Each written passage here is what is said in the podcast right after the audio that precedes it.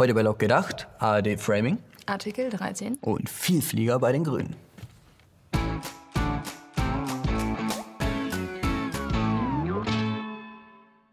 Nicht heute bei Lok gedacht, sondern heute wollten wir eigentlich das neue Studio einrichten. Alex hatte aber rein zufällig keine Zeit und deshalb haben wir hier sowas in meiner Garage aufgebaut. Und das muss prophylaktisch reichen. Aline, hilfsbereit wie immer. Hat nicht viel beigetragen zum Aufbau, aber sie wird bei uns in der Sendung wieder für euch da sein. Geh los. Der öffentlich-rechtliche Rundfunk befindet sich in einer schwierigen Situation. Kritik hagelt es nämlich von allen Seiten. Und diese Kritik will einfach nicht verstummen. Nein, sie wird sogar immer lauter.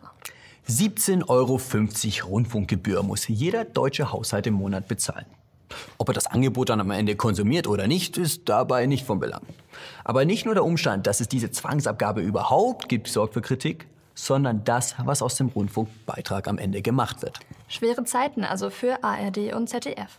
Aber die Senderchefs haben ihren Feind bereits erkannt. Es handelt sich um gemeine Gegner der Rundfunkgebühr, die Stimmung gegen die öffentlich-rechtlichen Sender machen. Mit Kampfbegriffen wie Staatsfunk und Zwangssteuer, aber auch Vorwürfen wie Lügen oder Lückenpresse. Gegen diese Gegner zieht der öffentlich-rechtliche Rundfunk jetzt in den Krieg und will die Abtrünnigen mit ihren eigenen Waffen schlagen. Ein Gutachten soll der ARD im Kampf um die Deutungshoheit über das eigene Image helfen. Der Schlachtplan trägt den Titel Framing Manual und er stammt von niemand Geringeren als der Erfinderin des Begriffes Framing, Elisabeth Wehling.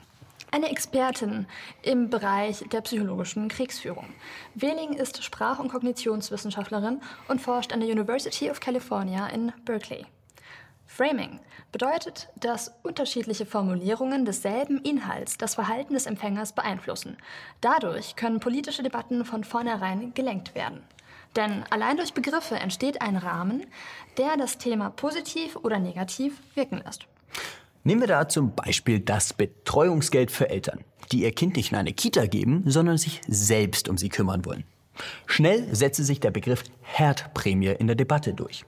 Egal also, ob gut oder schlecht von der Herdprämie geredet wurde, im Kopf bleibt das Bild der unterdrückten und geknechteten Hausfrau. Also ein negatives Framing natürlich. Ja, ja, natürlich. Mit diesem Framing-Effekt will man bei der ARD nun in die Offensive gehen. Dabei sollen dem Gebührenzahler die richtigen Begriffe eingeflüstert werden, warum der öffentlich-rechtliche Rundfunk so wichtig ist. Und warum selbst einfache Sekretäre ein fünfstelliges Monatsgehalt bekommen. Der beste Tipp der Handlungsempfehlung? Wenn Sie Ihre Mitbürger dazu bringen wollen, den Mehrwert der ARD zu begreifen und sich hinter die Idee eines gemeinsamen freien Rundfunks ARD zu stellen, dann muss Ihre Kommunikation immer in Form von moralischen Argumenten stattfinden. Moral statt Fakten. Die ARD will sich also keine Gedanken über ihr Programm machen. Oder ihre staatshörige Berichterstattung.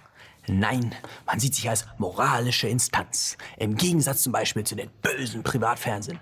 Dort arbeitet man nämlich profitorientiert.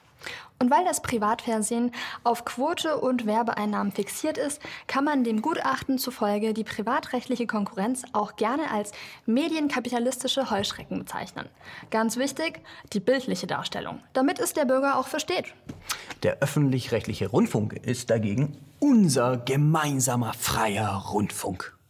Mit diesem Framing will sich der ARD vom privaten Sender abgrenzen und dem Gebührenzahler die Wichtigkeit der missionarischen Tätigkeit des öffentlich-rechtlichen Rundfunks verdeutlichen. Und auch ganz nebenbei vermeidet man damit den Eindruck, dass man für sein zwangsweise eingezogenes Geld eine konkrete Gegenleistung erwarten könne. Schließlich ist es unser gemeinsamer Rundfunk und gehört damit sozusagen zur Familie, wie ein großer Bruder. Die Veröffentlichung des Framing Manual passt den Verantwortlichen natürlich so gar nicht ins Konzept. Ist halt immer blöd, wenn der Schlachtplan aufliegt. Und wenn Manipulation und moralische Erpressung dann noch so deutlich zutage treten, dann kann das schon mal gefährlich werden. ARD-Generalsekretärin Susanne Pfad betreibt daher eilig Schadensbegrenzung. Das Papier ist völlig ungeeignet zur kommentarlosen Weiterleitung und die Vorschläge seien für Workshops bloß zugespitzt worden. Zitat: Es handelt sich ausdrücklich weder um eine neue Kommunikationsstrategie noch um eine Sprach- oder gar Handlungseinweisung an die Mitarbeitenden, sondern um Vorschläge aus sprachwissenschaftlicher Sicht. Die Aufregung sei also völlig unbegründet. Eben genau das, was man sagt, wenn man ertappt wurde. Aber die ARD steht nicht alleine da. Rückendeckung erhält sie unter anderem von Ralf Stegner. Und obwohl der Sozialdemokrat das Papier nicht kennt, hält ihn das nicht davon ab, Bedenken zu zerstreuen. Bitte weitergehen, hier gibt es nichts zu sehen. Jetzt stellt sich aber die Frage, wie es für ARD bzw. für den öffentlich-rechtlichen Rundfunk überhaupt weitergeht. Arbeitet man ein neues Konzept aus oder setzt man sich auch einfach mal mit der Kritik auseinander? Gehen Sie niemals auf kritische Argumente der Gegner ein, heißt es dazu im Framing Manual der ARD. Eine grundlegende Strategieänderung ist also nicht in Sicht. Aber die Macht der Sprache ist begrenzt. Auch wenn Rot-Grün in einzelnen Bereichen wie der Ehe für alle oder der Herdprämie Erfolge feiern konnte, versagt diese Technik der psychologischen Kriegsführung in anderen Bereichen. So versucht man seit Jahren, altbewährte Begriffe für Migration zu verbannen, weil sie negativ behaftet seien, und ersetzt sie durch neutrale oder positive Begriffe. Flüchtlinge, Schutzsuchende, Fachkräfte. Doch anstatt eines positiven Eindrucks von Migranten migrieren die negativen Assoziationen mit diesen Begriffen. Und so heißt es für die ehemalige Gebühreneinzugszentrale GEZ aus Radar wird Twix, aber beim Staatsfunk ändert sich nichts.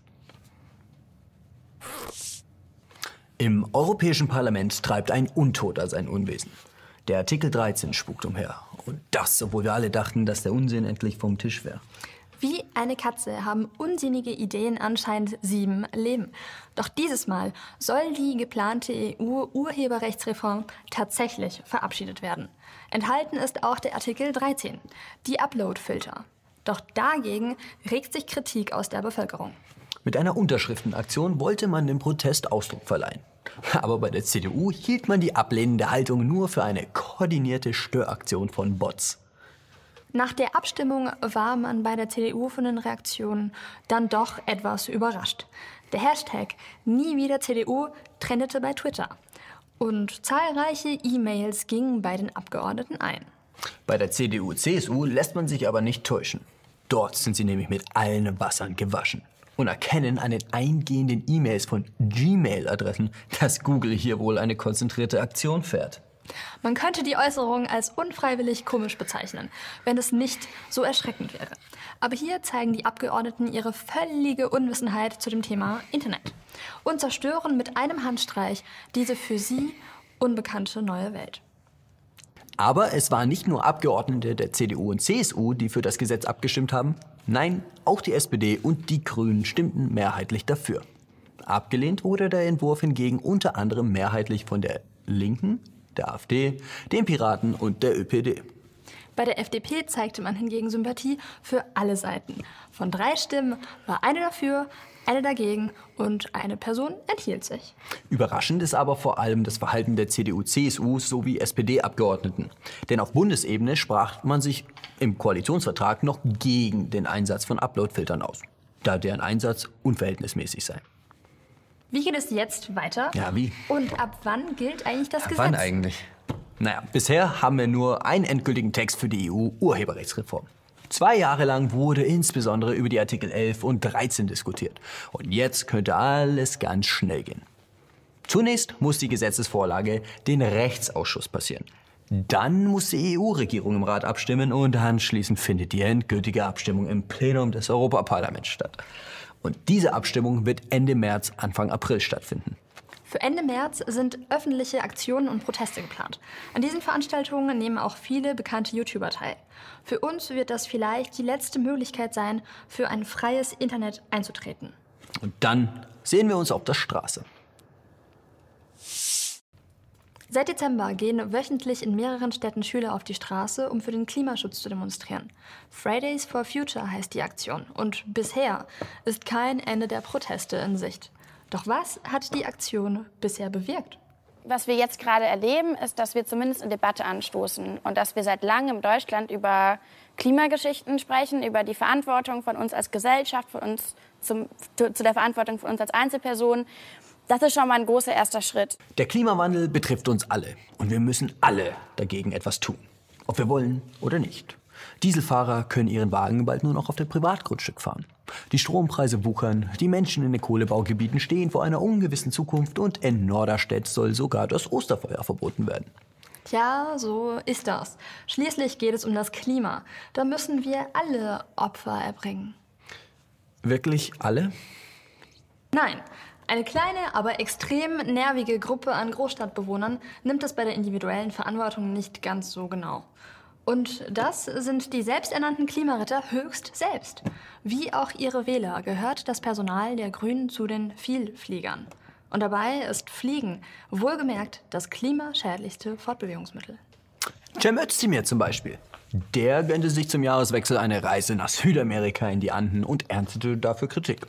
Wasser predigen und Kerosin saufen, lautete der Vorwurf.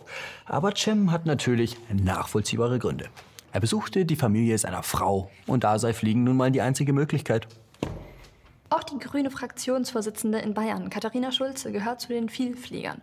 In den letzten Jahren flog sie mehrmals zu Zielen in Europa, Asien und Amerika. Sie versuche zwar, den Zug zu nutzen, aber gerade bei Dienstreisen sei sie auf das Flugzeug angewiesen. Ja. Versuchen ist der erste Schritt zu versagen. Und warum eine bayerische Landtagsabgeordnete in der Welt rumjetten muss, bleibt offen. Dabei gehört nicht nur das Fliegen zu den Dingen, auf die Grüne einfach nicht verzichten können. Der ehemalige Außenminister Joschka Fischer zum Beispiel. Beim Thema CO2-Ausstoß lässt er fünf gerade sein und genehmigt sich eine zweiwöchige Kreuzfahrt. Die kostet normalerweise zwischen 10.000 und 30.000 Euro. Doch Fischer kann sich freuen. Er bekam den Aufenthalt geschenkt. Klar, man muss sparen, wo man nur kann. Und Geld wächst schließlich nicht auf Bäumen. Und das merkt auch der grüne Bundestagsabgeordnete Konstantin von Notz. Bei der Sanierung seiner Kreisgeschäftsstelle wurde daher auf wesentliche Maßnahmen zur Kohlendioxideinsparung verzichtet. Hinter den großen, einfach verglasten Schaufenstern ackert also weiterhin der Heizkörper unter Volllast neben Flyern zum Thema Klimaschutz. Wir alle müssen uns einschränken im Kampf gegen den Klimawandel. Nur die Grünen scheinen dabei gerne eine Ausnahme zu machen. Doch wie passt das zusammen? Es ist ja eine strukturelle Frage. Ich ermutige alle Menschen, sich darum Gedanken zu machen, wie der, einzige, wie der eigene CO2-Ausstoß minimiert werden kann. Ich habe das auch gemacht vor vielen Jahren. Ich habe festgestellt, dass ich zum Beispiel meinen Fleischkonsum und mittlerweile fast alle tierischen Lebensmittel gut reduzieren kann. Ich ernähre mich vegetarisch, vegan, um selbst bei mir anzufangen und erledige Flugreisen in großer Vorsicht und kompensiere das natürlich immer. Naja gut, verständlich. Grüne führen gemeinhin ein so vorbildliches Leben, dass so ein paar Flüge nicht ins Gewicht fallen. Wer täglich Bio isst, der kann am Wochenende auch mal koksen. Und als Veganer kann man so einen Flug über den großen Teich ganz einfach kompensieren. Einfach auf 1,5 Tonnen Schweinefleisch verzichten und schon ist die Bilanz ausgeglichen. Und wenn Philipp für die nächsten drei Jahre sein Auto stehen lässt, ist vielleicht sogar noch ein Rückflug drin. Das war's mit laut gedacht. Wir drucken immer tonnenweise schwarze Seiten aus. Schreibt uns in die Kommentare, was ihr macht, um das Klima zu retten. Ansonsten, Freunde, euch ist sicherlich aufgefallen, dass sich im Studio das ein oder andere verändert hat. Ja, ganz einfach. Dieses alte Studio, da ist uns das Dach auf den Kopf gefallen und jetzt haben wir hier hohe Decken. Deswegen schallt alles und es ist, gibt hier viel zu tun. Zu renovieren, neu dekorieren und wir brauchen eure Hilfe. Wir brauchen jetzt erstmal die nächsten Wochen, um alles zu renovieren. Aber ihr könnt uns unterstützen, wenn ihr hier bei Patreon ein wenig was da lasst. Auch über PayPal, hier, da unten. Ansonsten haut rein. Und abonnieren nicht vergessen. Könnt ihr da machen. Und wenn euch das Video gefallen hat, dann schaut euch das an. Lasst es auch einfach auf Autoplay laufen, ist mir egal. Wir brauchen die Klicks.